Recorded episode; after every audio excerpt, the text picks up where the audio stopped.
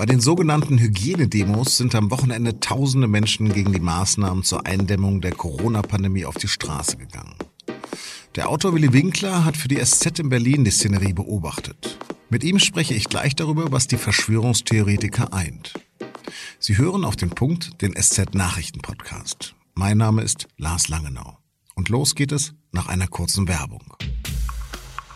Dieser Podcast wird präsentiert von Ford. Die neuen Finanzierungsangebote von Ford bieten Privat- und Gewerbekunden die Möglichkeit, sorgenfrei durchzustarten. Wer ein Fahrzeug kauft, zahlt seine Raten später. Das Angebot gilt für alle verfügbaren Neuwagen, außer Ford Mustang, bei teilnehmenden Ford-Partnern. Mehr unter Ford.de. 5000 in Stuttgart, 3000 in München, rund 1000 Demonstranten in Berlin. Dazu noch kleinere Ansammlungen in anderen deutschen Städten. Weitgehend ohne dass 1,50 Meter Abstand gehalten wurden und natürlich ohne Atemschutzmasken. Überall skandierten sie am Samstag Freiheit, Widerstand, Volksverräter und bei der Demo am Alexanderplatz fielen unter anderem folgende Sätze. Stasi und Gestapo, die haben mir eine andere Uniform an heute.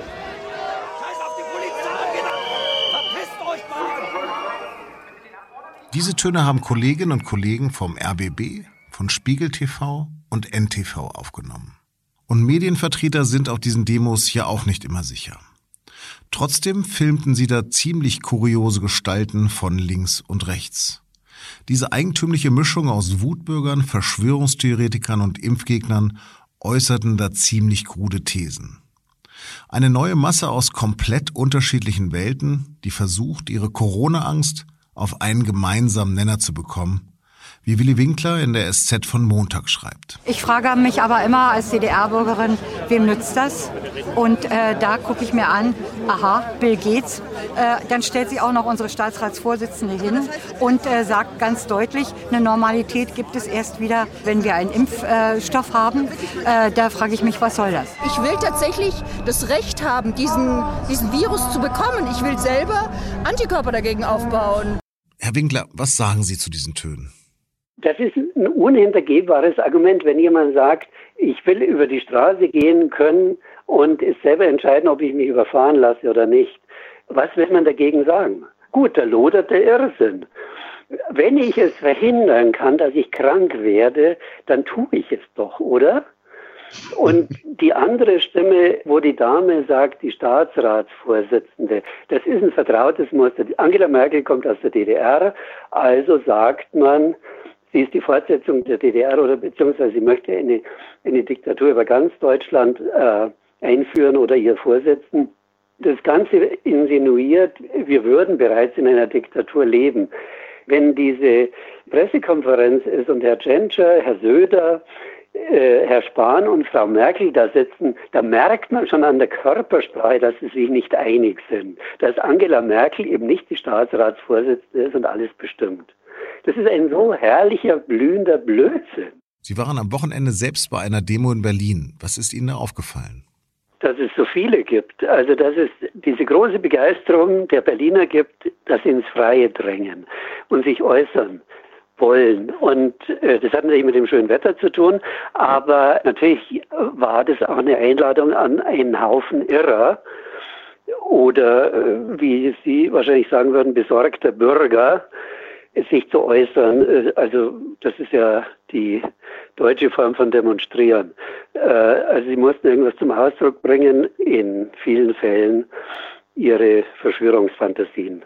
Genau, das es war ja eine wilde Mischung. Sie schreiben auf der Seite 3 der SZ von Montag von Anarchisten, von ehemaligen Taz-Redakteuren, von Rechtsextremisten und Verschwörungstheoretiker, aber auch von Thürings Kurzzeitministerpräsident Thomas Kemmerich, der sich in Gera da wohl äh, gezeigt hatte. Was eint denn diese Leute?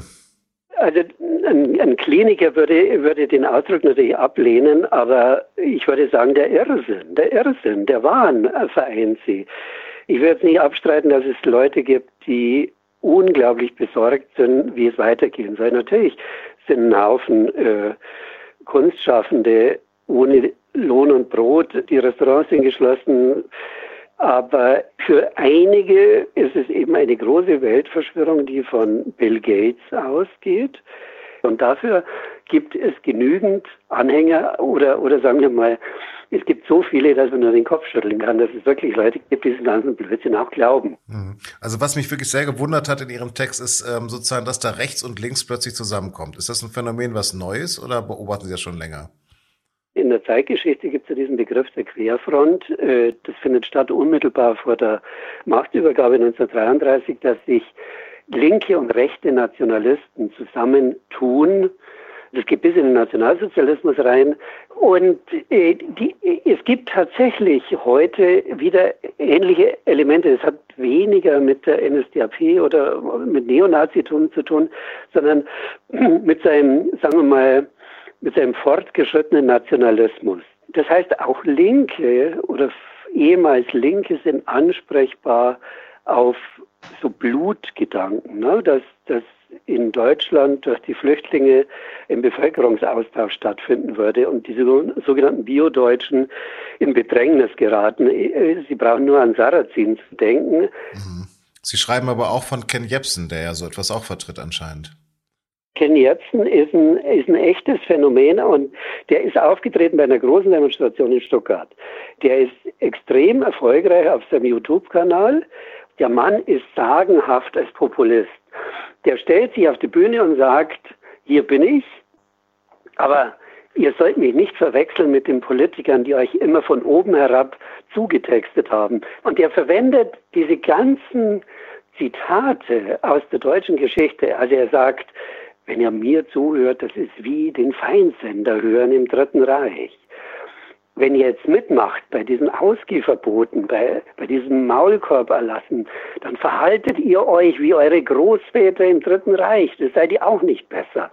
Es gibt ja im Internet jetzt äh, Judensterne, da steht drauf, nicht geimpft.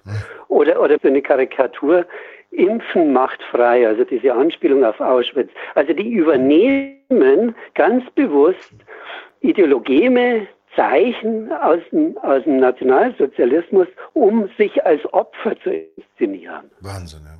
Das finde ich wirklich gefährlich. Und es ist wahnsinnig erfolgreich. Das wollen die Leute hören. Ich habe dieses Video auch gesehen, gerade das aktuelle, da sagte natürlich drin, er verteidigt das Grundgesetz und die Freiheit, was ja auch die Leute sagen, die da auf diese Demos sehen, gehen. Können Sie denn diese Argumente über zumindest teilweise nachvollziehen? Naja, der, was die verteidigen, ist ganz konkret Artikel 20.4 äh, des Grundgesetzes, das sogenannte Widerstandsrecht. Und es gibt jedem Bürger das Recht, wenn die äh, Verhältnisse undemokratisch werden, also wenn ein Unrechtsregime herrschen würde, dann würde gleichzeitig das Recht zum Widerstand in Kraft treten. Aber Entschuldigung, wir haben kein Unrechtsregime. Man kann jeden Politiker abwählen. Man kann, man kann auch nicht zur Wahl gehen. Man kann unglaublich viel machen. Es ist nicht so, dass man machtlos irgendwelchen fremden, anonymen, bösartigen Mächten ausgeliefert ist.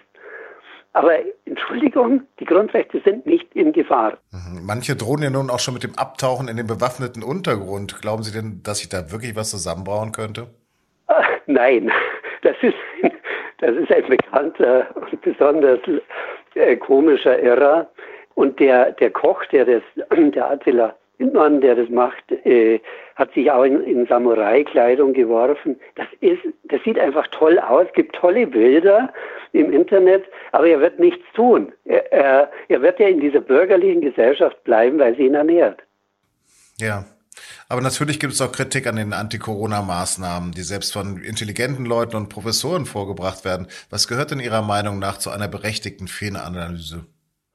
Gehört mit Sicherheit, dass man, was weiß ich, einmal in der Woche überlegt, ob das richtig ist. Also mein Sohn studiert Biologie, der, der sagt, man hätte viel härtere Maßnahmen treffen müssen, um, um die Kurve rechtzeitig äh, abzuflachen. Und natürlich ist in Deutschland das einigermaßen gut ausgegangen bisher, weil man die Schreckbilder aus Italien gesehen hat. Sonst wäre es bei uns vielleicht so gekommen wie in England.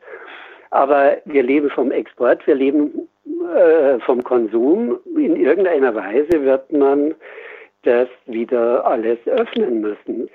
Aber es wird mit Sicherheit eher so wie in Südkorea aussehen in den nächsten Jahren, als es bisher in Deutschland war, also mit den Hygieneregeln. Natürlich muss man ununterbrochen Fehleranalysen machen, natürlich. Was unterscheidet denn legitime Kritik an der Beschneidung von Freiheitsrechten und diese Demonstranten? Ein komplexer Satz ist einer Parole auf dem Transparent immer vorzuziehen. Also auf Deutsch, wenn man sich Gedanken darüber macht und das öffentlich tut, also argumentiert, dann ist es immer noch besser, als irgendwie rumzubrüllen und äh, von vornherein über alles schon Bescheid zu wissen. Mhm. Vielen Dank, Herr Winkler. Nach dem Gespräch mit Willy Winkler äußerte sich Regierungssprecher Steffen Seibert auch noch zu dem Thema. Er sagte, dass die Verbreiter dieser Theorien das Land spalten und die Menschen gegeneinander aufbringen wollten. Und? Kritik ist in der Demokratie immer möglich und notwendig, aber das befreit natürlich die Teilnehmer von Demonstrationen überhaupt nicht äh, von ihrer Verantwortung gegenüber ihren Mitbürgern und Mitbürgerinnen. Die Bundesregierung muss die Deutsche Bahn mit Milliardenhilfen stützen. Denn wegen der Corona-Krise sind die Passagierzahlen massiv eingebrochen. Die Bahn verzeichnet im Fernverkehr einen Rückgang bis zu 90 Prozent. Die Konzernspitze beziffert die Einbußen auf 11 bis 13,5 Milliarden Euro. Allein in diesem Jahr drohe ein Verlust von 2 Milliarden Euro. Fast ein Jahr nach ihrem Rücktritt als SPD-Chefin übernimmt Andrea Nahles eine neue Aufgabe. Sie soll Präsidentin der Bundesanstalt für Post und Telekommunikation werden. Die Unterbehörde des Finanzministeriums kümmert sich um die Versorgung der Beamten des früheren Staatsunternehmens Deutsche Bundespost.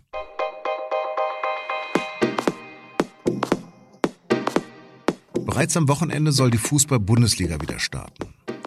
Ein eigenes Hygienekonzept soll das trotz Corona möglich machen. Doch ob das wirklich funktionieren kann, darum geht es in der neuen Folge von Und nun zum Sport, dem SZ Sport Podcast. Mehr auf sz.de-sportpodcast. Das war auf den Punkt am Montag, den 11. Mai. Redaktionsschluss war 15 Uhr. Bleiben Sie gesund und solidarisch und uns gewogen.